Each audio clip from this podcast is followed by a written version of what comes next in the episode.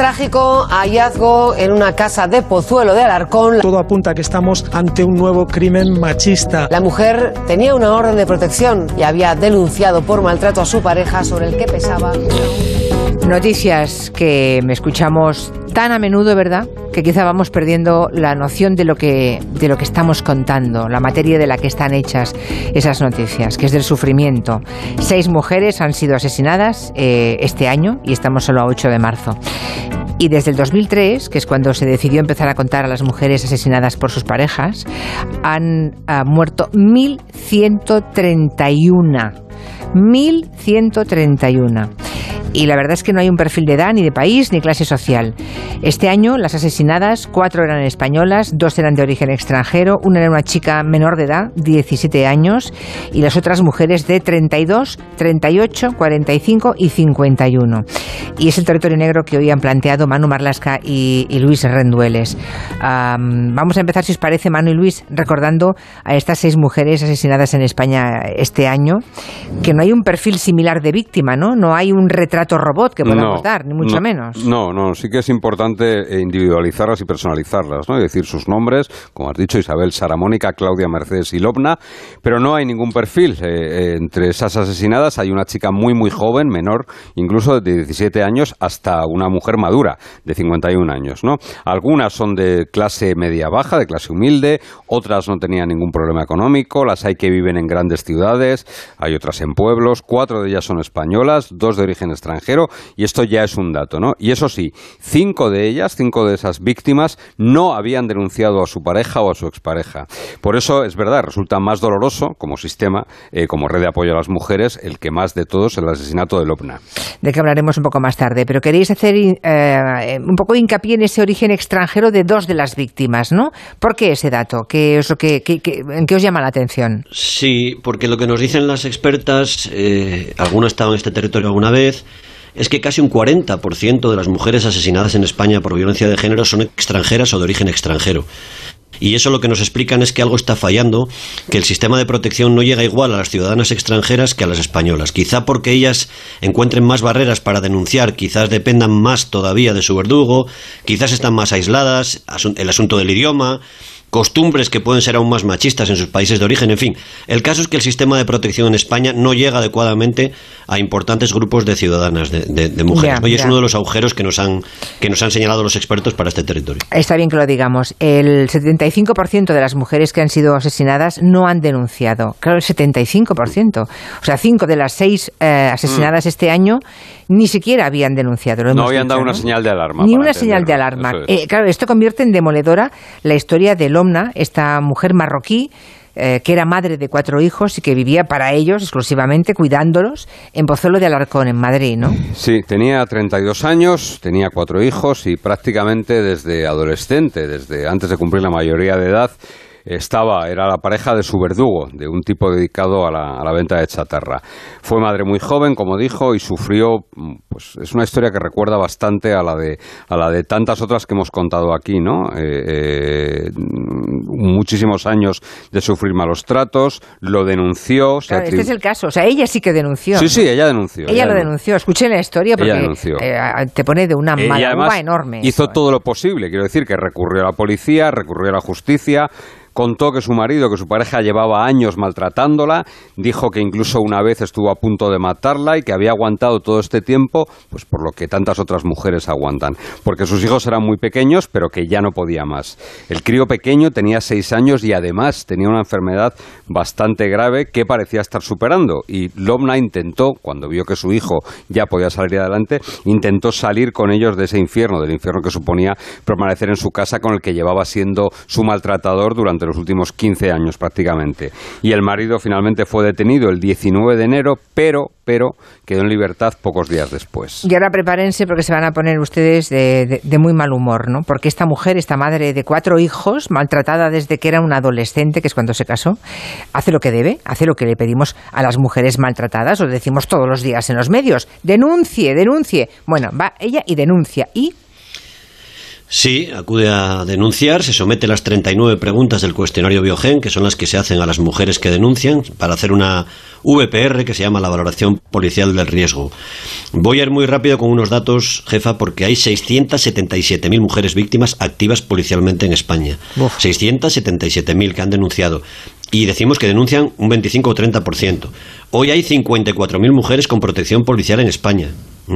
18 días con escolta 24 horas al día. Y solo hay 2.070 policías y guardias civiles, más unos 500 mozos y erchainos. Es decir, toca, cada policía toca a 26 mujeres, claro, a 26 mujeres maltratadas. El caso es que Lobna acude responde a esas preguntas, a esas 39, explica lo que te ha contado Manu y se decide, sorprendentemente, en esa valoración policial del riesgo, que su riesgo es bajo. Aunque el juez sí que dicta contra el marido del que se va a separar una orden de alejamiento. Decide que el hombre no puede acercarse a menos de 500 metros de ella y eso sí, no se le coloca una pulsera de seguimiento que va a decirnos dónde estuviera en cada momento. Bueno, ¿y qué significa que el OMNA ah, no tenga riesgo alto? Riesgo bajo, dice. Mm, ¿Por qué riesgo bajo? Claro, ¿y qué, qué, ocurre a partir de ese momento? Bueno, es que me pues imagino su desesperación. se arma de valor, se va a denunciar y dice que tiene un riesgo bajo, con cuatro criaturas y magullada desde los 15 o 16 años. Lo cierto es que si se decide que una mujer presenta un riesgo bajo, lo que significa, la práctica, lo que significa es que un policía, en este caso un agente municipal de su ciudad, de la ciudad en la que vive, Pozuelo de Alarcón, al oeste de Madrid, la va a llamar de vez en cuando, va a hacerle controles, a ver qué tal está, a ver si ha recibido nuevas amenazas, a ver cómo se encuentra. Y es así de crudo porque está previsto para casos leves, digamos, ¿no? De amenaza leve y en los que se establece que la víctima no hay un peligro inminente eh, de ella, no, su vida no corre peligro. Pero estamos ante una, una mujer marroquí sin ingresos, con cuatro hijos, que ya ha contado que su marido lleva años golpeándola, que una vez casi la mata y con todo ese historial se le aplica un riesgo bajo?